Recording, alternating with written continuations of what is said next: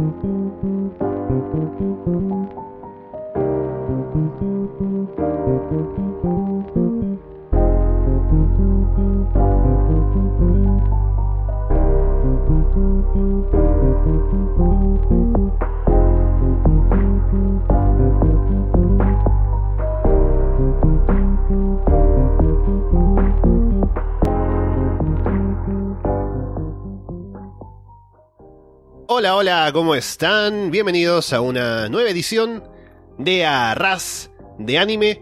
Estamos Alessandro Leonardo, Patrick O'Brien y Yuri Yáñez listos para hablar otra vez más acerca de anime y de otras cosas seguramente también, pero estamos continuando con lo que hablábamos del episodio anterior de Platinum End. También tenemos un poco de Beastars, que ya, ya se animó a verlo Patrick aún empezando, así que vamos a hablar de eso principalmente y veremos de qué más. Recuerden que estamos en arrasdeanime.com, en Evox, en Apple Podcast, en Spotify, en YouTube, en Google Podcast. Así que pueden escucharnos donde ustedes quieran y dejarnos comentarios, si ya saben cómo es. Bueno, Patrick, ¿qué tal? Hola Ale, hola Yuri, ¿cómo están? Un placer estar de vuelta aquí para hablar de Platinum End, que va bárbaro, y de Furros el anime. Qué ganas de hablar de Furros el anime. Se ve claramente ya una, una transformación aquí en el programa. Yuri, ¿cómo te va? ¿Qué tal, hermano? ¿Qué tal, Ale? ¿Qué tal, qué tal Patrick? ¿Cómo están? Ah, llegando acá con, con, un poquito de frío. Este, pero nada, como que creo que es un buen día para, para hacer con Platinum End, que está. Que, bueno, o sea, la verdad que le perdí un poco el hilo por este último episodio. O sea, bueno, de hecho, no sé, no sé a dónde va. Lo vamos comentando. Y este, nada, lo de los furros ya lo tengo súper adelantado, pero de hecho es algo que te va a dar para hablar seguramente fácil podcast más. Sí, sí, sí, de todas maneras. Yo, a ver, primero hablando de Platinum End, para ponernos en, en contexto, nos habíamos quedado la última vez en el episodio 4 y estábamos justamente eh, llegando al momento en el que hay este plan de Metropoliman de hacer como este evento en el estadio donde le dice a la gente que vaya y principalmente para atraer a quienes son los otros candidatos a ser Dios. Así que nos habíamos quedado justamente en que van juntos el protagonista y su waifu, ¿no? Y ya los otros tipos con sus trajes, ¿no? Entonces, ahora estamos en este momento principalmente del estadio que pasan muchas cosas. Así que es como ya de pronto caer directamente en lo que sería el tema de la Battle Royale, ¿no? Entre los candidatos porque van ahí con intención de matarse y ven a Metropolitan como el tipo que es como la amenaza obviamente para ellos, entonces claramente saben que no quieren que él sea Dios y por eso van contra él, pero al final el plan favorece a Metropoliman. Este, sí, el, claro, me quedé en ese, en el plan del, uh, del estadio, y me gusta que entre el capítulo 5 y el capítulo 6 eh, hayan buscado excusas para vestir a la gente de, de superhéroes. Y están chéveres los diseños. La verdad que yo nunca me voy a poner ese tipo de cosas, ¿no? Es como que si quieres poner a la gente en trajes ridículos, hazlo, ¿no? No necesitas mucho para, para hacerlo. Y este. Y sí, hasta ahora. Eh, mmm, me sorprende que todavía, y digo todavía porque no estoy seguro si lo vayan a hacer eh, más adelante o no, eh, no hemos visto lo que como fan de Dead Note, eh, creo que estamos esperando a ver qué es la parte, el, el matiz en el villano, ¿no? En Metropoliman. Sigue siendo un hijo de puta, no, no hay, no hay, no hay vueltas que darle, ¿no? Es, es un hijo de puta. Entonces, estoy esperando a ver ese, ese twist que lo va a volver ma, más, este, eh, no sé, voy a poder relacionarme más con sus, con sus motivos, pero ahorita no hay nada que hacer, es, es un hijo de puta Metropoliman. Y me gusta como, como villano, ¿no? Porque siento, siento que tiene esa cosa de como omnipresente, ¿no? Como que tiene absolutamente todo calculado y veo que lo, a nuestros héroes los tiene. Todavía tienen el factor sorpresa, ¿no? Todavía eh, Metropolitan. Metropoliman no sabe quiénes son. Eh, tienen, tienen eso a su favor, pero es, eso agrega al, al, al factor frucía de culo, ¿no? ¿no? No sabes en qué momento va a descubrir, qué sé yo. Así que sí, estoy, me gusta la acción, está todo bueno hasta ahora, pero estoy, creo que estoy esperando eso. Uh -huh. Yo por mi lado como que, a ver, yo, yo inicié como diciendo como que le había perdido un poco el hilo, en el sentido de que, claro, o sea, eh, De hecho, poner como que, o sea, claro, Metropolita, Metropoliman se presenta como este, ¿no? Villano con, con su traje de Power Ranger blanco, digamos, ¿no? Todo bien porque es un villano y bueno, de repente por ahí tiene la plata para hacerlo y, y de hecho hay unas, hay unas tomas donde parece que entra a su mansión y bueno, es- aparece, para, para esto aparece ya lo que había mencionado en el anterior podcast, la motivación de por qué él quiere llegar a ser Dios, ¿no? Es revivir a su hermana que está como Walt Disney, ¿no? Congelada y... ¿no? Entonces, al menos ya más o menos es su motivación. Pero, claro, o sea, me, me- cuál- no, no sé cómo decir la, no sé cuál es la palabra exacta, pero claro, me, me, me trae un poco de disonancia como que esto de que el protagonista ya se puso el traje, ¿no? Que parece Ezio de Assassin's Creed, ¿no? En versión rojo. Y, y también este nuevo personaje que aparece, que es el que está diagnosticado de cáncer y es, como su nuevo aliado. Ahí- no lo estoy escuchando a Yuri. Sí. Solo, solo soy. Por rato se te va. Se va el sonido. Eh, no sé, no sé si ahí se me escucha mejor. Ahora está mejor. Sí, sí, Ya, ahí bueno. va. Sorry, sorry. Ya. Tranqui. Eh, no, nada, les decía de que, claro, o sea, está. ¿En qué parte se quedaron?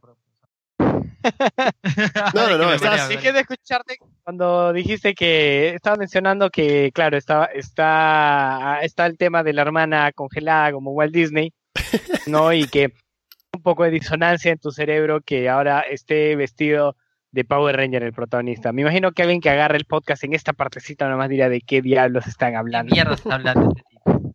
Claro, ya, o sea, como para explicarme solamente, claro, o sea, este, nada, Metropoliman tiene su, su- él se presenta con su traje espacial y ahora, claro, en algún punto dije, el protagonista también se ahora se va a vestir con su traje y va a ser como que el antagonista ideal, digámoslo así, ¿no? Entonces, Tiene como ser, que tiene que ponerle ese traje. Claro, es que, no, es que yo esperaba, es que yo esperaba que no, ¿me entiendes? O sea, No, es que claro, es como que de pronto tiene el eh, Metropoliman tiene la estrategia de, claro, vestirse para que no lo reconozcan. Y ya que puede volar como ser un superhéroe, ¿no? Pero creo que él, al hacerlo así, ha animado a todos los demás a que también lo hagan, ¿no? Y por eso salen los otros tipos también vestidos con trajes que son de la misma serie, aparentemente, de Metropoliman. Trae a rehenes que tiene, no, no rehenes, sino asociados que tiene, eh, que también están vestidos así. Luego, en la última parte del, del episodio 6, se ven los trajes del protagonista y el otro tipo este que le ayuda ahora, que también van como disfrazados, ¿no? Porque quieren esconder su identidad. Pero ahora esa es como la tónica, ¿no? Y como que pasamos de un anime en el que tenemos diferentes opciones, ¿no? Y cosas sobrenaturales, pero que no tienen que ver necesariamente con superpoderes y demás, a ver a superhéroes ahora peleando básicamente, ¿no? Aunque no es la idea, no, no sé qué tan lejos llegarán con eso, pero es lo que hay por ahora al menos. Claro, entonces como que me, no sé, me choca un poco esa, no sé, lo que yo más o menos esperaba, ¿no? O sea, como que sigan de repente con un... Y como, digamos, como lo que yo esperaba de, como dijo Patrick, ¿no? De un fan de Death Note, eh, de que ver un poco, bueno, él esperaba ver ese matiz del, del enemigo, bueno, del antagonista, que, que también, de hecho, pero ahí yo esperaba ver de repente ese, ese choque de, de intelectos, ¿no? De repente... Ujú. De repente pido mucho porque, claro, el protagonista no es para nada intelectual, es un regular guy. Pero por ahí, ¿no? Ver algo así. Eh, claro, que lo vistan de superhéroe, no sé. Pero claro, o sea, al final de cuentas, como que la reacción más honesta al ver el que literalmente me quedé con la boca abierta y eso. Todo ahí torre. Ahí te pierdo otra vez. Sí, sí. Ahí sí se escucha. dice. Ya, dale, Como la señal está llegando desde España, obviamente llega cansada, pues entonces no, no sé. Creo que, creo que es la, la señal. de- Debe ser eso. Sí, yo Este, también no, a mí sí, a mí o sea- sí me gustó ah, lo de los superhéroes. O sea, es, es como que no sé si sea fanservice o a la larga vaya a servir algo más de, de- desde el punto de vista narrativo. Pero de cualquier forma tengo un punto débil por eso y entonces es como que sí, sabes que póngase traje, no me molesta. Sí, solo espero que no exploten solamente ese lado, porque también Me pareció muy interesante, por ejemplo, lo del estadio, porque es un plan, ¿no? Así casi como lo que decía Yuri también, del choque de intelectos. Tenemos a Metropoliman que diseña este plan acerca de cómo atraer a la gente y además de cómo protegerse, ¿no? Porque eh, primero pone un doble en el medio para que cuando lo vean piensen que es él. Y luego también aprendemos más reglas, ¿no? De que cuando le clavan una flecha roja a alguien no pueden clavarle otra. Y se ve que el tipo que está en el medio pues es uno que está clavado con la flecha de Metropoliman. Y luego que cómo vuela él y demás. Entonces, con todo eso, es como un plan y las decisiones que se toman son importantes en el tema de, de cómo actuar, ¿no? Como en ese juego de ajedrez, si se quiere. De al final, cuando casi va a intervenir ya el protagonista, el ángel llega y le dice que ella se mete más bien para que el otro siga escondido, ¿no? Entonces, eso me parece interesante, ¿no? Por decisiones y por consecuencias y demás.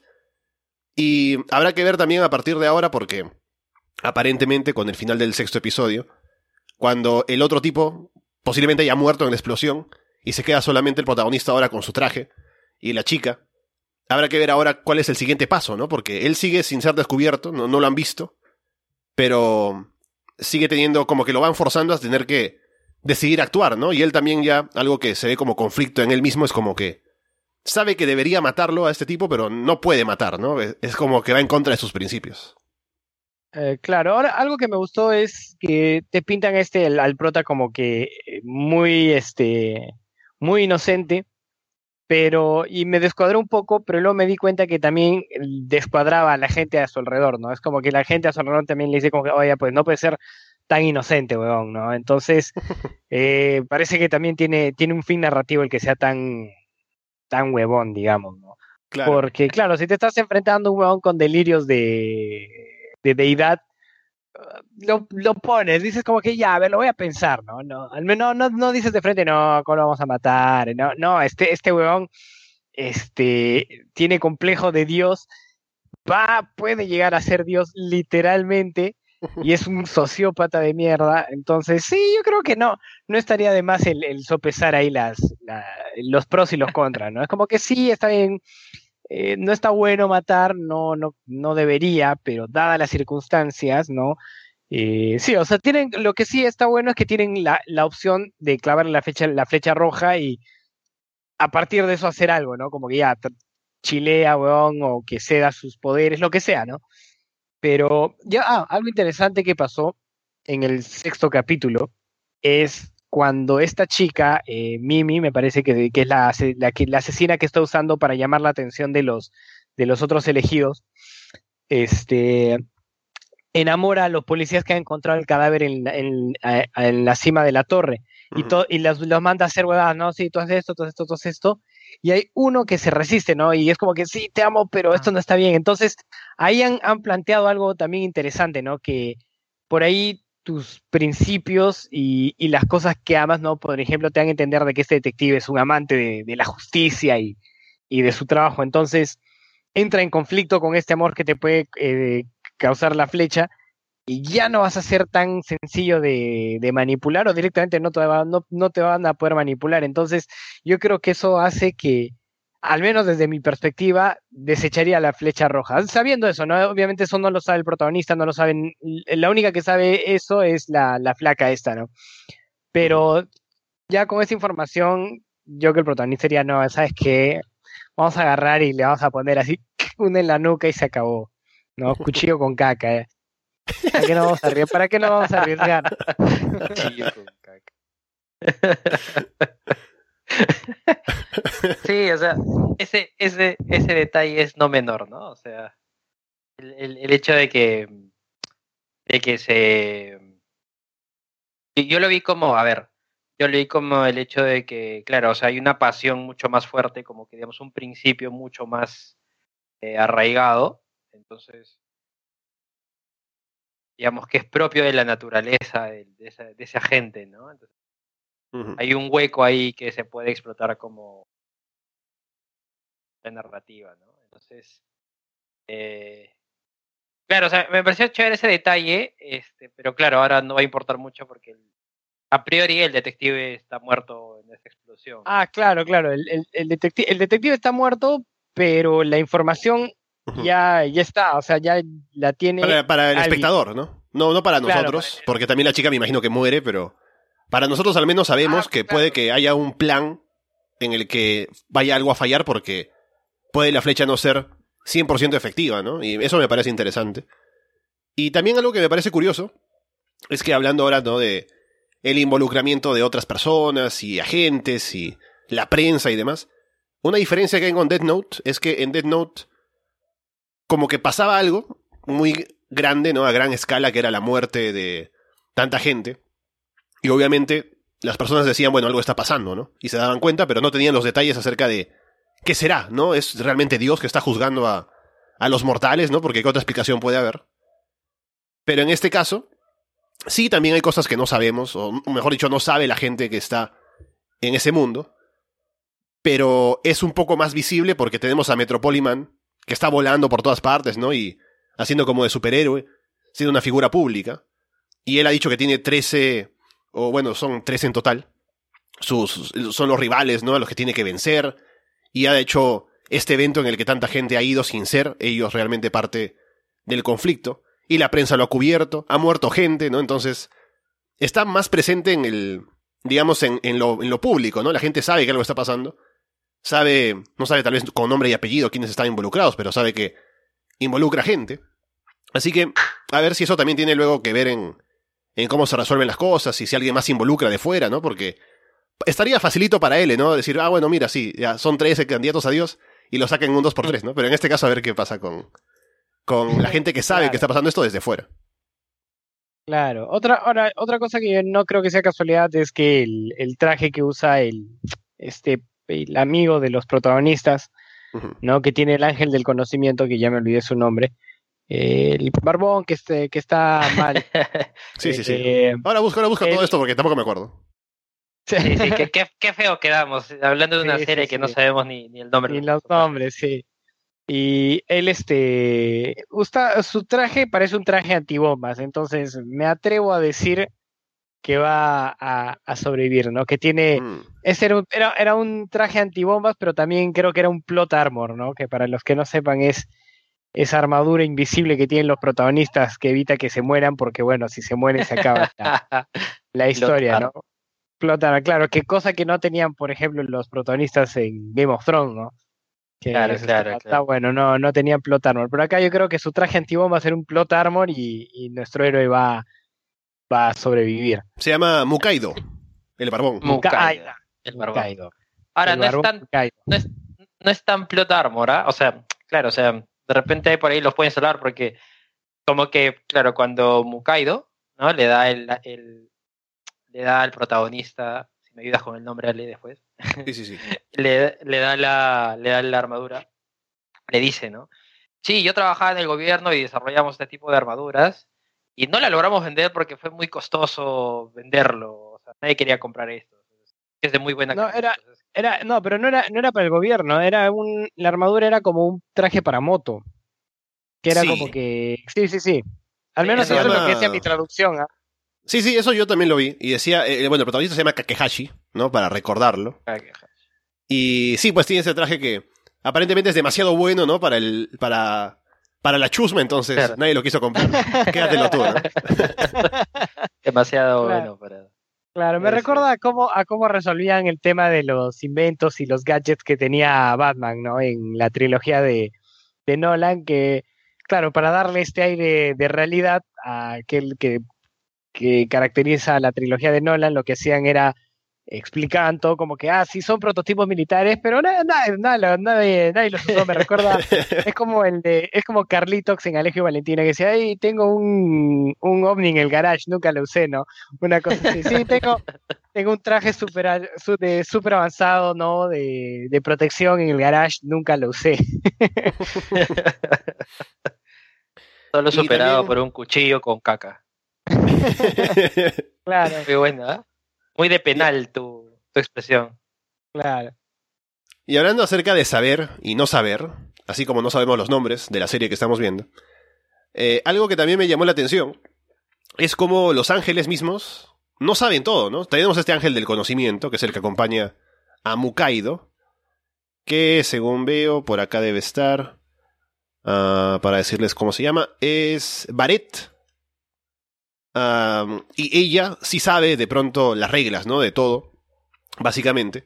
Pero los ángeles que están con, con el protagonista, con Kakehashi, con la chica esta Saki, eh, no lo saben, ¿no? Y de pronto se sorprenden cuando ella les comenta cosas.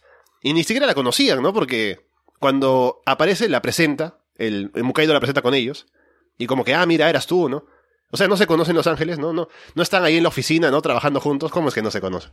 Pero bueno. Home office, pues hermano, COVID. Claro, Ya- ya no se conocen. Ya no se conocen, claro, se conoce Ah, ya, por claro. vos nomás. Claro. Sí, a mí también me llamó la atención eso, ¿no? Como que no, no se conocían. Y creo que mientras de menos rango eres, menos te, te conocen. Y qué, qué raro, ¿no? no que- quiere decir que hay muchos ángeles, como que yo me imagino que Mm. más adelante van a desarrollar un poquito más esa, esa mitología, ¿no? Porque por ahí los ángeles que eligieron al último, a los últimos elegidos, eh, y al que ahora es el nuevo dios, este, ya, ya no chamea, me dijeron, ya, ya fue nuestra, tra- nuestra chamba, ahora otros tienen que elegir, ¿no? Pero eh, por ahí no es, no sé, no me parece tan importante, ¿no? O sea, por ahí es una pieza de mitología que más tarde ma- van a desarrollar un poquito más, pero es como que, no, no, no me parece tan relevante. Y solo para hacer el conteo, tenemos ya, de los que conocemos a... Hemos hablado de, obviamente, el protagonista, Kakehashi, con la chica esta Saki, la waifu. Tenemos a Metropoliman, son tres. Luego murió el comediante este eh, Rodríguez, con eso son cuatro. Está Mukaido ahora con ellos, que es el quinto. Luego en el estadio murieron primero dos tipos, que eran amigos, y se iban a suicidar juntos y juntos ganaron poderes, así que hay que Pero apuntarse a uno, esa, o a sea, esa los dos dinámica. Sí. murieron, eh, esa parte, esa parte, eh, o a uno lo mataron y al otro lo conquistó con la flecha roja. Sí, pero lo Sí, terminó pero- matando al final. Terminó ah, matándolo lo terminaron, también. verdad, verdad, verdad. Ya. Ah, y la, chi- y la chiquilla que Ahí también son terminó siete y luego la, la chiquita sí, eh, ocho. Tenemos ocho ahora mismo, de trece en total. Así que nos falta por conocer otra gente. Pero Cinco por bueno, ya. Sí, sí, sí. Y aparte ya han muerto varios, así que estamos ahí con el conteo, viendo a quién, quién más aparecerá, ¿no? Y qué tipo de personajes serán también. Qué es lo que pueden aportar a la serie. Y está interesante al menos por ese lado también ver si es que va a cambiar algo en cómo se relacionan unos con otros. Porque hay más reglas ahora también, ¿no? Como por ejemplo esto que se, se ve en el último episodio de que un candidato puede darle alas y flechas a una persona, a un humano, si es que primero le clava la flecha roja y luego eh, después le da, le da esto y a los 33 días que se acaba la flecha roja se acaba también los poderes. Y así que se van añadi- añadiendo cosas. También lo que les comentaba la vez pasada acerca de que eh, Metropoliman también entrenando se da cuenta de que si pone, porque ahora tiene, con la gente que ha matado, se ha apoderado de las flechas también de ellos, y si pone una flecha delante de, la- otra, puede llegar más lejos en distancia, ¿no? Así que cosas para tener en cuenta también con las reglas que se van sumando cada episodio en esta serie también. Claro, y me gusta que, que lo vayan descubriendo como con nosotros, ¿no? O sea, no es alguien que está echando, echando, echando información, ¿no? Sino que lo descubren y lo descubren contigo prácticamente, ¿no? Entonces una regla que, que ya, este, y lo chévere de eso es que no todos en el, en, eh, la, la tienen, ¿no? No, algo que descubrió el, el antagonista no lo tienen los protagonistas, entonces se vuelve este juego de, de ajedrez, de conocimiento de, de, de la condición en, la, en la que están, ¿no? Entonces, esa me parece una forma, una forma de narrar chévere, ¿no? Mucho, obviamente mucho mejor que simplemente tener a alguien que ya lo sabe todo y va tirando, tirando exposición, tirando exposición, tirando exposición, ¿no? Ahí no, no es tan interesante. Ahora, algo que me preocupa con, con esto que, o sea, me doy cuenta como que hay tantos frentes que se empiezan a abrir que, claro, o sea, digamos, o sea, en lo personal me gustaría ver como que, digamos, un poco más de la historia de Los Ángeles, no sé, conforme, o sea, cómo fue elegir el anterior Dios, digamos, ¿no? Pero claro, no es necesariamente un tema que se vaya a tocar en la historia que, que ahorita va transcurriendo, transcurriendo, ¿no? Entonces, claro, o sea, cerrar todo eso eh, y que cierre bien, como que es algo- me gustaría que pase porque el anime va muy bien. Claro, que habrá tantas, tantos frentes como dará tiempo Oye, ahí no te escucho. Otra vez. Otra vez. Habla, tío. habla fuerte, habla fuerte. Ya, ya, ya. Voy a gritar. Este, no, nada, les decía que sería, claro, o sea, el hecho de cerrar un- una puerta, o perdón, de que cierren bien toda esta historia sería genial, ¿no? No sé si lo logren hacer, pero ojalá. Ujú. Bueno, tiene buen récord, ¿no? Tiene buen récord con Dead Note. A mí me, me pareció más que satisfactorio el, el- el final, así que yo creo que promete. Y obviamente, no sé si lo dije en el programa anterior, pero el intro y el outro de este anime ya están en mi lista de Spotify porque está buenísimo. Sí, sí, sí. Y estoy viendo aquí, solo para confirmar, que me parece que serán 20, sí, 24 episodios, de los que ha- han habido 6 nada más hasta ahora. Así que hay todavía para rato para que desarrollen la Ah, historia. claro. Sí, sí, sí, Sí. hay, hay, hay para rato. Sí, sí. Y me imagino que de ser tan largo, sería solo una temporada. Y creo que también por la forma en la que se arma la serie, no daría para más, ¿no? Es solo un conflicto que tendría que avanzar y eventualmente cerrarse para ver quién llega a ser Dios y demás. Y también con esto de el protagonista, ¿no? Kakehashi, siendo tan eh, benevolente, ¿no? Y no queriendo matar a nadie. De pronto al final sería como algo que tú pensarías como que es una característica del eventual dios, ¿no? Y que puede que esté bien. Pero como ya hemos dicho, no sabemos realmente cuál es el trabajo de Dios en este, en este mundo, ni tampoco qué características son las que se buscan en él, de qué manera se podría llegar a decidir quién va a ser Dios, si no fuera porque hay un Royal Rumble ahora gracias a Metropoliman. Así que eso es algo también para tener en cuenta cuando lleguemos al momento de ver qué pasa, ¿no? Y también ya he estado sospechando un poco, ahora con las reuniones que tienen Saki y Kakehashi y Mukaido. Saki siempre muy callada, ¿no? Y muy reservada. Y siempre ahora me da más la sensación de lo que hablamos con eh, el último programa y demás, de que siempre, tiene algo oculto, ¿no? O que está pensando en algo de pronto que luego ella quiere hacer, porque básicamente no ha mostrado nada que sea como que su motivación ni su objetivo más allá de mantenerse con vida, ahora. Así que me parece que algo luego podría revelarse como para que nos diga, ah, mira, sí quería hacer esto otro y de pronto va contra los intereses de, del propio Kakehashi o lo que sea, pero por ahora sigue siendo como que muy, un personaje muy, muy blando, muy del fondo todavía. Sí, y, pero sí, no, no, yo comparto eso de que no termine cerrarme y, me da un poquito de mala espina, ¿no?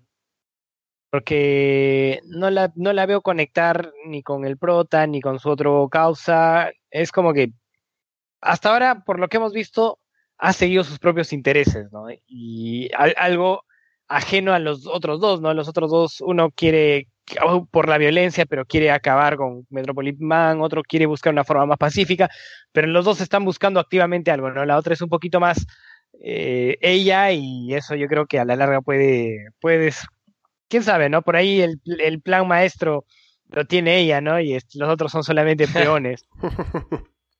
Ese sería un momento- interesante, ¿eh? Al final, cuando se están yendo juntos y la dejan ahí en la casa, ella como que le toma la mano al, al chico y, como que lo ve con preocupación, ¿no? Así que al menos algo nuevo ha habido, ¿no? Como que ya se le muestra un poco de interés al pobre, pero habrá que ver qué más llega después de eso. Sí.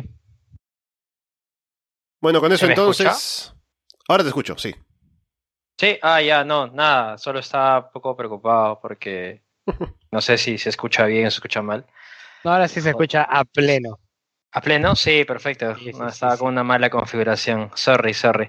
Pero no, nada, este, solo para agregar con el tema de, de, de Saki, este, sería interesante que, que sea la mente maestra, ¿no? Detrás de todo. O sea, no, no- yo nunca le he visto todavía como que con, en un plan, digamos, de, de ser como que muy... No la he visto muy misteriosa ni nada, ¿no? Pero, pero bueno, o sea, si, si sale, sale y sería, sería excelente. Claro, porque puede ser que también, o sea, el hecho de que sepa ella que le gusta a Kakehashi, sea también otra forma de manipularlo, ¿no? Aparte de, de la flecha. Así como cuando lleva Metropolitan, Metropoliman a los tipos al estadio y dice, sí, claro, no, no solo con la flecha se manipula, también con el dinero, ¿no? Obviamente. Y claro, tal vez con, tal vez con el, el romance también se puede manipular a las personas, así que claro. podría ser un giro también. tus Madre. huevitos si te agarras de tus huevitos es lo mismo que una flecha roja. más, más fuerte, más fuerte que la flecha roja. Claro, No tiene límite de días, ¿no? claro, no, ¿no? eh, no, hermano, eso, Eso es una, es una encadenación terrible, hermano. No, no, no. Esa flecha roja es, es terrible, hermano. Tremenda rocha. Y bueno, y también lo otro, ya para cerrar, ¿no? Ahora me acabo de acordar otro tema, que mencionamos un poco por encima. El personaje de Minnie, esta asesina serial, ¿no? Que estaba encerrada y que luego gracias a Metropoliman escapa y se le dan los poderes para que ahora actúe por su cuenta y empiece a matar gente otra vez, específicamente a chicas de colegio. Y me parece bastante crudo, ¿no? Cómo lo presentan y cómo aparece ella y sus intereses y demás. Por eso es, creo, el único anime, aunque debería haber más, que tiene al inicio esta advertencia de que es solamente para público adulto, ¿no? Y creo que, bueno, justificado, ¿no? Es bastante más fuerte en las imágenes que presenta que Death Note, por ejemplo, ya que estamos comparando las obras. Y esta, este personaje, sobre todo, me parece que es eso, ¿no? Que combina lo grotesco, ¿no? De, de, las, de la muerte y la sangre y todo esto. También con lo sexual, ¿no? Porque ella además tiene relaciones con las chicas, ¿no? Y se le ve semidesnuda, entonces. Es un personaje interesante por lo transgresor que es también para, para la serie. Sí, o sea, dentro del mismo anime, claro, por ahí hemos visto animes que, que van por ahí, ¿no? ¿no? no es el primer anime violento ni con contenido, cierto contenido sexual. Pero en el contexto del anime, sí, creo que no he visto a nadie tan ah, abiertamente sexual y, y violento como ella, ¿no? Ha habido otros personajes violentos, ha habido otros personajes sexuales, pero ella es como que una combinación de, de esas cosas, ¿no? Y bueno, si no la mató a la verga la explosión de la torre, yo creo que va a ser interesante también que, que la exploren, ¿no? Mira, yo a mí, a mí, a mí me pasó que, bueno, tuve emociones encontradas, ¿no? Porque creo, creo que la pintan como una, o sea, de hecho está súper sexualizada ella. Eh, creo que dentro del contexto del anime también le dan como que un giro de, de, de supermodelo, ¿puede ser? No sé si estoy es, es modelo, es, ajá, es de modelo, sí, claro. Y claro, ahí, o sea, claro, te la pintan como que yo dije, bueno, está usándola como supermodelo, por ahí de repente, ¿no? Algo así como que me hizo acordar al, al personaje este de Dead Note que era la, la, Misa. la- la- claro, Misa, la waifu de, de Light.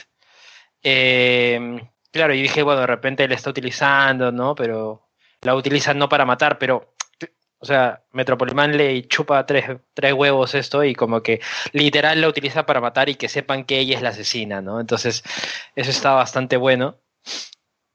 Y es bien fuerte la imagen de ver una chica teniendo sexo con otra chica y sangre de por medio, ¿no? Y que al final hay una escena muy cruda donde se relame el labio y elige, creo que me vine, y está toda la sangre por todo lado, entonces, Hmm. fuerte, fuerte. Es- es- pensé, que, es- ibas a- pensé que ibas a decir que solamente la escena de, de dos chicas teniendo sexo iba a ser fuerte y decir, "Ah, estamos en la época del porno". no, no, no te quieras hacer el, el puro, ¿no? Quieres Espera que te pase un par de links, dice, ¿no? Sí, sí, sí. Ahí- Quería ser como el protagonista de que no, nunca había visto un par de chicas haciendo eso. Una... Déjate No, joder. hermano, no, no, no, no me subestimes, no me subestimes. No me hagas mostrar mi historial de internet, por favor. No, no, no, tranqui, tranqui. Queremos, queremos que el anime siga, el mejor dicho, el podcast siga al aire, que no nos persigan la, la.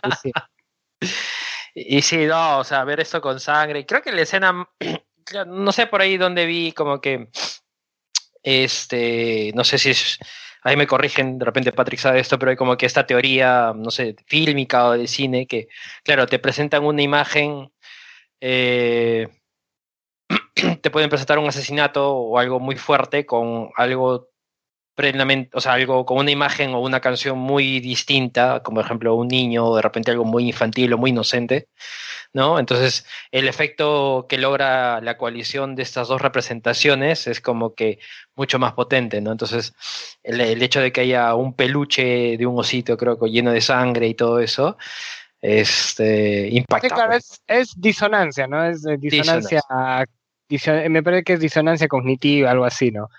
Eh, que claro, son dos, dos conceptos que evocan dos emociones diferentes y te lo están poniendo juntos, ¿no? Entonces, el- como que aumenta a esa sensación de, ah, ¿qué, qué debería sentir, no? Que sí ha sido utilizado mucho para bien y, y para mal, pero sí, yo veo que en, que en este anime lo, lo usan, no mucho, pero lo, lo usan de, de rato en rato.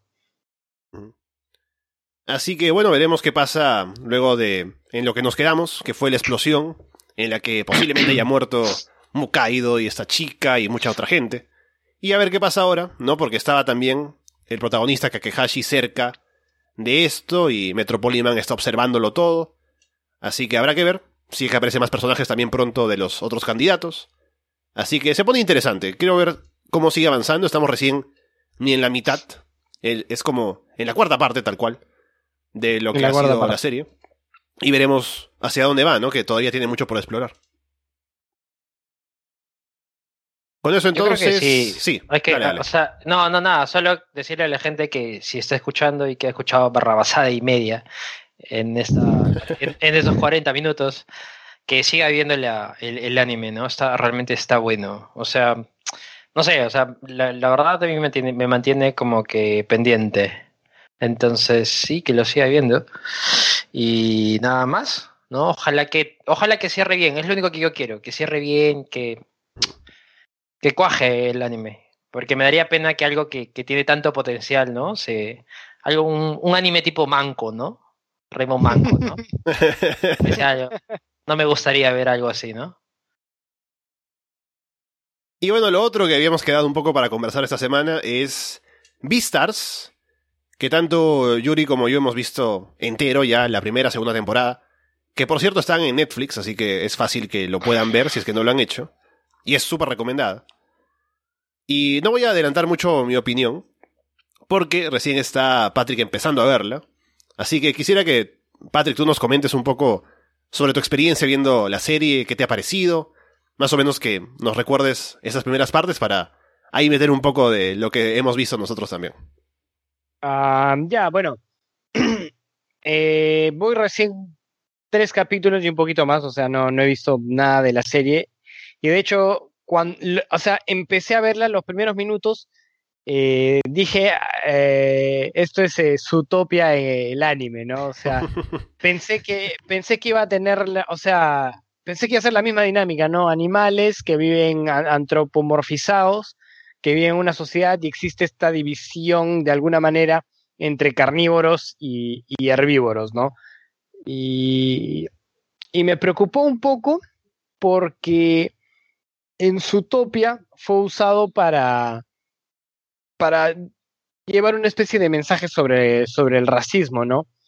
Y me parece que como, como al menos siento que la serie, los tres capítulos y poquito que veo, veo que ya se está alejando de un poquito de esa idea, ¿no? Porque siento que eh, películas y series han tratado de crear este, estos paralelos, ¿no? Para explorar el tema del racismo, que está súper bien, ¿no? Eh, por ejemplo, hay una peli que salió de, de Will Smith que me parece que se llama Bright, que también no quiere explorar el tema del racismo, pero dibujando paralelos entre no animales, pero son eh, criaturas de fantasía, ¿no? Está, tienes a los orcos, tienes a Mm. los elfos, duendes, etcétera, etcétera, etcétera, viviendo todos en esta sociedad moderna y, y haciéndolos pasar por las mismas situaciones de racismo que pasan los seres humanos en la, en la sociedad. Pero me parece que es un mensaje que se queda, que se queda corto porque, claro, si tú quieres, eh, digamos, eliminar, o no eliminar, sino ah, pelear en contra del racismo, tu principal herramienta es decir que las diferencias eh, de los humanos no nunca sobrepasan el límite de lo que es visible, ¿no? Entonces, este, nuestras diferencias genéticas entre una raza y otra son incluso menores que entre, no sé, pues un chihuahua y un gran danés. Son mucho más chiquitas que, que, que esas, ¿no? Entonces, el, el, en pasar eso a un tema donde hay animales herbívoros y omnívoros y carnívoros, donde no pueden suprimir sus, sus instintos o tienen que suprimir sus instintos, como que te dan, te dan a entender de que es- están predispuestos a hacer esto, pero no lo hacen, no da un buen mensaje, ¿no? O sea, como que, Mm. no sé, pues eh, por ser de una raza estás predispuesto a hacer esto, pero no lo haces. es como que no, no se traduce, no se traduce tan bien. Entonces pensé que iba a ir por ese lado, pero me parece, me da la impresión ahorita de que se está alejando, ¿no? Recién me quedo en el capítulo en el que termina la obra, cae el telón, y no estoy seguro qué quiere explorar. Ya, no es eso, aparentemente, no, no es lo que quiere explorar, pero quiere ir por otro lado y todavía no estoy muy seguro de, de qué es lo que quiere decir. Lo que he notado está, al menos hasta donde he visto, está clarísimo que el prota, eh, Legoshi, ¿no? El lobo. Sí, Legoshi. Eh, tiene este afán de ocultar su verdadera naturaleza, ¿no? Es, es, es un depredador, es, es, es, poderoso, ¿no? Y sin embargo, cuando hay conflictos, sabe que puede hacer mierda a quien tiene adelante y no le gusta eso, ¿no? Entonces quiere evitarlo a, a, toda, a toda costa, mientras que el otro, su pata, el, eh, el, el, antílope o el venado, lo, lo, que sea, ¿no? Lois, este, es todo lo contrario, es un, es un es un herbívoro y sin embargo quiere ser un carnívoro y tiene toda la, la onda de, de, un, de, un, carnívoro. Y de hecho me, me, vaciló cuando hicieron este, no sé, pues este paralelo entre los animales de la naturaleza y los animales acá, de que él, él es un es una presa indefensa por estar con el. Es, es, es, un antílope con el pie torcido, listo a que se lo coma, ¿no? Y el huevón, como que mm. dice: No, está huevón, no voy, voy a luchar contra, contra eso. Entonces, Está, está interesante, pero digamos, habiendo alejado no es ese tema de que, ok, no, no, no están buscando explorar el racismo, sino están tratando de hacer, están tratando de crear su propia dinámica y explorar otros temas, es como que todavía no logro identificar, pero me ha parecido interesante. Ahora, más, ahora es más Zootopia mezclado con Skins, ¿no? Con la serie de, de, de esa británica, ¿no? De, de chivolos de colegio. Entonces sí, eso, eso, eso, eso me ha, me, ha, me ha gustado hasta ahora. Sí, creo que para hablar un poco por encima, ¿no? Sin meterme en detalles de lo que viene después, porque hay muchas cosas de las que quiero hablar, pero hay que esperar. Um, hay que calmarse solo... porque yo también, hermano, me puedo ir en, en floro con los spoilers y como que... No, la segunda temporada es increíble, pero hablando de lo primero, de la concepción de la serie y del ambiente, me parece que sí, yo también pensé lo mismo cuando empecé a verla, de que me pareció como Zootopia, ¿no? Porque también la, la había visto, es como Zootopia en esteroides, ¿no? Porque es como más fuerte el, el ambiente de los animales y la sociedad en la que viven. Pero, al mismo tiempo, es lo que dices, ¿no? O sea, mientras Utopia quiere como hacer el paralelo y de pronto hacer que el espectador se identifique con los conflictos, de que, ah, claro, tengo eh, el racismo y la discriminación de unos y otros. En este caso creo que es más como decir, ya, son animales, ¿no? Y como son animales, tienen conflictos que son propios de ellos, y eso se explora, sin tener que compararlo con un conflicto humano en ese lado, porque sí, luego hay temas como de la inseguridad de uno mismo, y la superación, y el pertenecer a un grupo y demás, que se ve en el personaje que es eso, ¿no? Que, por lo que dices ya, Patrick también, tiene esto de ser un lobo, pero no quiere eh, aprovecharse o explotar demasiado eh, su lado violento o su fuerza sobre los demás y sabe que debe calmarse, ¿no? Además sabiendo que tiene como una responsabilidad, no de ser un carnívoro, pero tiene que ser responsable con lo que hace porque puede dañar a los demás, sobre todo a los herbívoros que por naturaleza le tienen miedo. Y claro. eso es un conflicto para él y tiene que empezar a también tener un poco más de agencia en su vida con cómo se relaciona con los demás y todo eso. Eso sí es algo identificable, ¿no? Porque va más allá de solamente eh, la condición de ser un lobo o una cosa así. Pero por lo demás, me parece que sí crean un buen ambiente de que podemos creernos que una sociedad de animales, que por algún motivo podría llegar a evolucionar de esa manera, tendría esos conflictos porque, claro, vienen de una de una dinámica en la que unos se comían a los otros, pero ahora no pueden hacerlo porque no es, de, es lo que se tiene que hacer en sociedad y, en, y ahora en civilización. Así que me gusta eso, cómo se explora. Y también ya desde el inicio sí plantean un tema importante que es sobre el instinto, ¿no? Y como no está asociado con lo humano, también puede ser un poco que los humanos tienen instintos de, de ciertas cosas como su supervivencia y demás, pero en este caso llevado al tema animal, que es más fácil de entender, está la idea de que el lobo se quiere comer a la coneja, y, o a otros herbívoros en general, eh, en el sentido de comérsela. En el sentido de, de comer, ¿no? por favor. Claro, por en favor. sentido literal, claro. En sentido literal. Por Pero favor. mira, a ver, ahora que, lo, ahora que mencionas eso, he notado que también hay un paralelo este, entre el instinto de, de querer comerse literalmente, ¿no? De querer depredar con el tema sexual, ¿no? Mm. Porque cuando eh, Legoshi ataca a la coneja la primera vez, mm, no sé si, no sé si a ustedes les, le- les, pasó, pero yo vi como que muy sexual todo, toda la escena, ¿no? O sea, ya una vez que la tenía del cuello, cómo la sujetaba, cómo hablaba del olor y de cómo la sentía, ¿no? Eh, tenía este, esta atmósfera extrañamente sexual. Entonces, no sé si Sí. lo van a llevar, como de repente, seguramente ustedes ya lo saben, pero yo no sé si lo van a llevar a algún lado, pero vi ahí como que dibujan un paralelo entre esas dos cosas, ¿no? Me imagino que para, como, como planteándote de que así funcionan los instintos, ¿no? Ya sea sexual, el comer, el lo que sea. Me imagino. Mira, Sí, yo, por eso sí lo puedes entender, sí, dale, dale. sí, sin, sin adelantar nada, ¿no? O sea, que me va a costar. Pero, claro, o sea, con, cuando empecé a verlo y le dije, oye, qué buena está esta serie, este, se llama Beastars, hay que, hay que comentarla en, en el podcast. Él me dijo, ah, no, ya la vi, ¿no? Entonces, como que fue, dije, ¿cuándo, ¿cuándo voy a ver algo que él no haya visto, no? Pero sí, Este, Yuri pero siguió me la dijo- segunda temporada an- antes que yo, eso sí, porque no la había visto todavía. Sí. Claro, entonces en algo le gané ahí a Lali. Pero este. No, o sea, claro, ahora que lo mencionan, como que. Claro, es, por un lado, un lobo es un carnívoro por naturaleza. Y digamos, hay, digamos, en la pirámide esta alimenticia de los animales, el carnívoro está por encima del herbívoro, ¿no?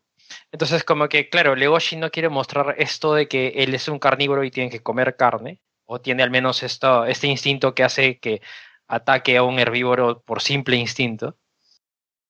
Y a mi gusto habla como que un poco de presión, o sea, claro, de lo absurdo que es poner una civilización eh, sobre los instintos, ¿no?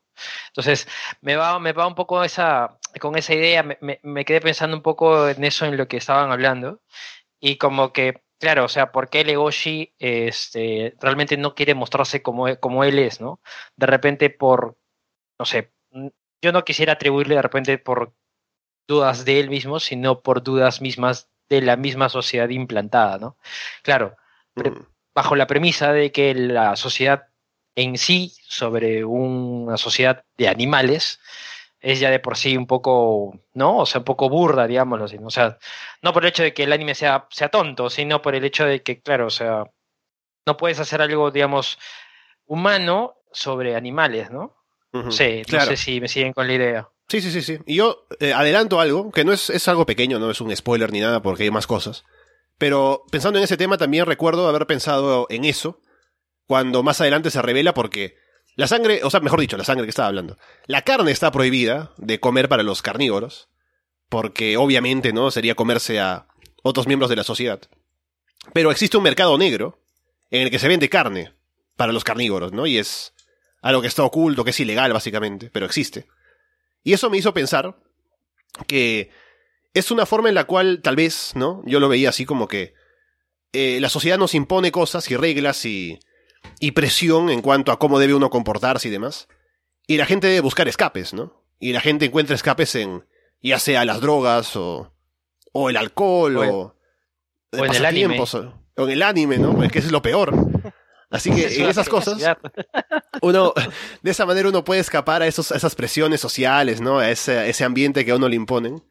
Y creo que la serie lo muestra así, ¿no? Como que, claro, los carnívoros están bajo esta presión de tener que comportarse muy bien y mantener como un rostro eh, positivo hacia el resto de la sociedad. Pero muchos de ellos asisten a este mercado negro porque es ahí donde pueden, pues, desfogarse, ¿no? Y por un momento ser libres y hacer lo que quieren y ya luego volver a ser ciudadanos de bien. Eh, bueno, mira, ahora que mencionas, no, no he a ver esa parte, pero ah, por cómo lo mencionas, podría, una vez más, creo que es muy difícil no dibujar paralelos, pero como, como dije ya, es claramente el, el paralelo con el racismo no, no funciona, no es, y de hecho las tensiones y cosas que suceden son propias de, de este universo, ¿no? Y no, no, tienen, que, no tienen que compararse con, con otras. Pero yo creo que en este caso sí podríamos hacer un, un paralelo con el tema por ahí. Y regreso a, a lo anterior, a lo de los instintos, a algo sexual, ¿no? A, no sé, pues a las trabajadoras sexuales, a, a apartarte un poco, irte a estos sitios de, de mala muerte a buscar, a satisfacer tus, tus bajos instintos y regresar como, como una persona, como un, como un miembro funcional de la, Funcional. de la sociedad, ¿no? Al costo de que, de, de, de- al costo que sea, ¿no? O sea, más allá del costo monetario, sino el, del el tema de, no sé, pues de salud y, y tantas cosas que pueden, que pueden este, verse afectadas por, por esto. Entonces, como digo, estoy tirando pajas mentales, pero yo creo que va por ese lado, ¿no? Ustedes que lo han visto pueden corroborar o pueden decir, no, estás huevón, estás hablando huevadas. Es una alegoría sobre la época, sobre el gobierno de Velasco.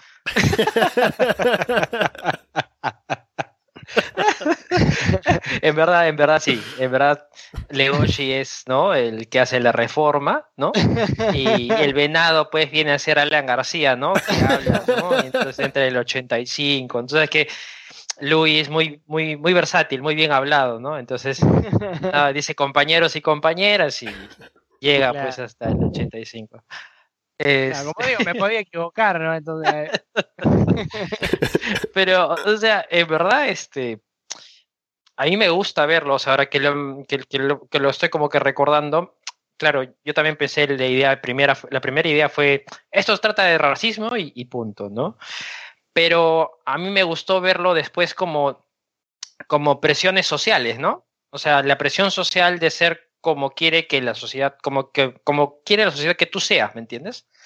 Claro, el logo tiene que ser correcto y entonces Claro, o sea, ¿por qué buscan un desfogue? ¿Por qué hay, ya, ¿por qué hay un mercado negro de drogas? ¿Por qué hay un mercado negro de trata de personas? ¿Por qué hay un mercado negro de, de, de anime, manjas? O sea, porque, porque, porque, claro, o sea, hay ciertas penalidades, hay, ¿cómo decirlo? Hay, hay, hay cosas que no están bien vistas por la sociedad, ¿no?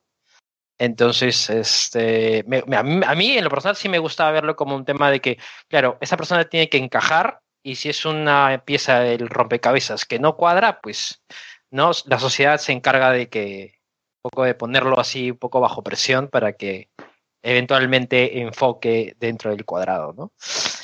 Claro, Este, pero- por cómo, por cómo lo dices, se podría interpretar de que eh, tenemos necesidades de, de todo tipo y muchas veces no podemos este, ah, satisfacerlas por las, por las presiones sociales. Y yo creo que hay cosas que sí, que efectivamente la sociedad impone y que no, no está bien, ¿no? O sea, el ser humano debería expl- explorar eh, su sexualidad con límites, pero no muchos límites, ¿no? O sea, no, creo que el límite, la, la mayoría de personas lo dibujan, lo, lo ponen en animales, niños y gente que no lo no consiente, ¿no? Yo creo que de ahí en adelante todo es este fair game, ¿no?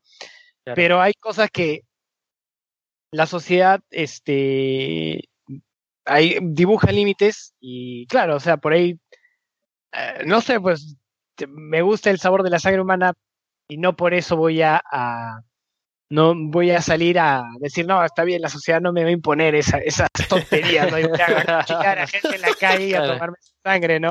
Entonces, no sé, como digo, he visto muy poco, no sé si van a, a- van a explorar un poquito eso también, entonces, este, no sé, por ahí estoy haciendo, me estoy haciendo muchas pajas mentales.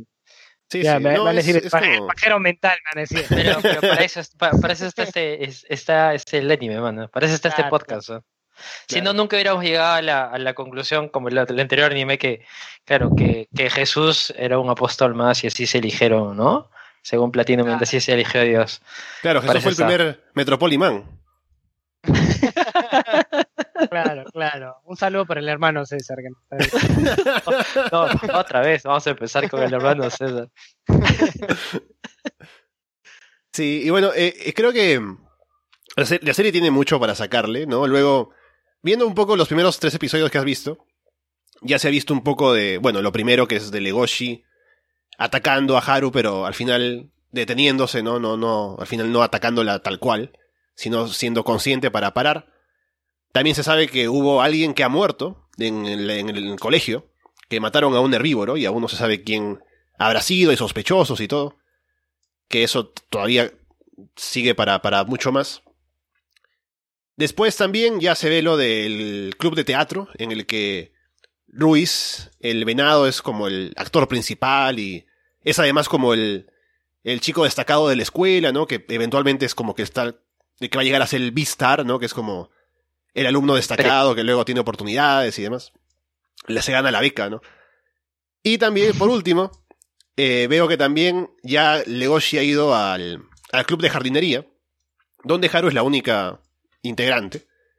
Y como que ya le ve, la ve un poco con otros ojos, ¿no? Y empieza un poco a sentir como que sí, que es bonita la, coneja, ¿no? Y demás. Que también eso traerá más conflictos. Pero creo que ya un poco se va dando forma cómo sigue la serie y es muy recomendable. Así que te recomiendo, Patrick, que la sigas viendo y que la gente que nos está escuchando y que no la haya visto, que vaya y la vea en Netflix porque son hasta el momento dos temporadas, 12 episodios cada una. Sé que han dicho que habrá un episodio especial próximamente, que no sé todavía cuándo sale, pero es una gran serie. Y aparte, también, algo que no he mencionado, que es destacado también, es que es con una serie que está animada en 3D, y eso Mm. a veces no tiene mucho prestigio, o no tiene buen historial dentro de el anime, porque ha habido casos no muy buenos con ese tipo de animación, pero en este caso lo hacen muy bien.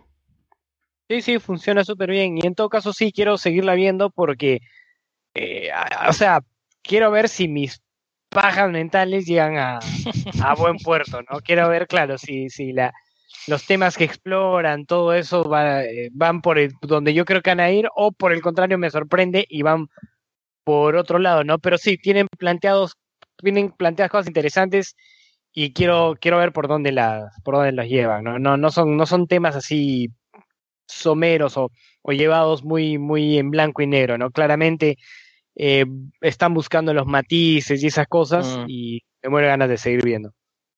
Sí, sí. eh, De hecho, creo el primer episodio es acerca del asesinato, ¿no? Del. Del. O sea, lo, la- la- la primera, lo primero que se plantea es el Lo asesinato. primero, de sí, un- es tal cual, es un- la primera de un secuencia, alumno, de hecho. ¿no? Sí. Y, y bueno, o sea, esa secuencia es. O sea, claro. Más adelante lo vas a ver y a mí me encantó. Yo espero como que ver, o sea, claro, yo me acuerdo que saqué algo súper potente, no voy a entrar en nada, pero yo saqué súper algo súper potente de, de- del desarrollo de esa primera escena, ¿no? Y de cómo se va viendo, digamos, el matiz de herbívoro, carnívoro, este, quién es el indefenso, quién es el que tiene que ser, digamos, regulado y castigado, ¿no? Ay, mira, Este, mira, y otra, otra cosa que vuelvo al, al paralelo entre la sexualidad y el, y el comerse a la presa, que ah, cuando hablan de la coneja, que le encanta hacerse huevones así diferentes, hablan de ella como si fuera una depredadora, ¿no? Ella es una conejita de este Ah. tamaño, ah, y es a interesante claro, y es, es interesante que lo mencionen dentro de don- en donde hay una eh, dinámica real entre depredadores y, y presas, ¿no? Y sin embargo, la conejita chiquita es como que entre la gente como, no, esa vaina es una depredadora, ¿no? Entonces, yo creo, no me digan nada, pero creo firmemente de que van a seguir así por, por ese, ese lado. Yo creo que si existiera reggaetón en ese mundo, ¿no? Tal vez hay alguien que se llama ¿Ya? Pitbull, ¿no? Y es un Pitbull tal cual, que hace canciones. Claro, es literalmente un pibe. Es depredadora, es depredadora, ¿no? Por ejemplo, una canción sería, sería así. Sería interesante, ¿no? Ver un pitbull ahí. Como que. No, sí, es buena serie. Yo, yo me acuerdo que, que la vi y, y claro, me, me comí, no en el sentido literal, me comí seis episodios de, de tirón. Claro, ¿no? Este, pero sí, o sea, Seis al hilo. seis al hilo como la coneja. Tremenda, tremenda devoradora la coneja. Hace honor al hecho, ¿no? De, por la reputación de un conejo que, se- que, se, que se reproduce en, en masa, Claro, ¿no? no, verdad, no, no había, no había caído en cuenta de eso, claro, los conejos Hace honor. así, Sí. sí. Sí, claro. Entonces yo parece que está bien, o sea, sí, hay que seguir chequeándolo. De hecho, me da ganas hasta de, de volverlo a ver ciertas partes, ¿no? Porque hay cosas muy, muy interesantes, muy interesantes. Y también, última, última cosa que recuerdo ahora, el opening es genial, de la primera temporada, Ah, con está buenísimo. eh, esta animación que es como de stop motion, ¿no? Y con el lobo y la coneja bailando, y que luego está el paralelo de cuando él la persigue a ella, y la duda de si se la come o no, en el sentido literal nuevamente, por favor. Así que es, es, una, es un gran No, opening, me gusta mucho. Está Sí, muy no. bueno, está muy bueno. Por favor, no escuchar este podcast con eufemismos. No, no utilizamos eufemismos acá. No verlo con los padres. Sí. Con eso entonces vamos cerrando, estamos justamente ya llegando a la hora de programa. Así que hemos hablado, aún continuamos con Platinum End, seguiremos viéndola. Patrick seguramente seguirá con BeatStars, así que seguramente seguiremos hablando de esto la próxima semana. Bueno, la próxima semana no sé si, pero la próxima vez que tengamos programa. Y a ver si metemos algo más para ir comentando también. Y estar aquí atentos a seguir viendo más anime y hablar de más cosas trascendentales para el mundo. Así que nos veremos la próxima, Patrick. Ah, muchas gracias, Ale. Muchas gracias, Yuri. Un placer, como siempre, estar con ustedes. Y hasta la próxima, a seguir hablando de animes. Y bueno, Yuri, ya nos veremos entonces. Igual, hermano. Igual, este. Nada, a ver si. Ahora que, que lo mencionas. Eh, claro, a ver, a ver si, si la próxima podemos seguir con. Bueno, no sé si. No sé cuánto a ver, avance Platinum End, seguramente un par de capítulos más. Eh, y por ahí si hay algún comentario que deje su recomendación. La última vez vimos Odd Taxi gracias a esta recomendación, fue muy buen anime. Así que si hay algo que, la, que queramos que, que, que revisemos y que hablemos al respecto, bienvenido y nada, un abrazo y gracias por esta conversación. Con todo eso dicho, por ahora los dejamos de parte de Patrick O'Brien, Yuri Yáñez y Alessandro Leonardo. Muchas gracias y esperamos verlos pronto.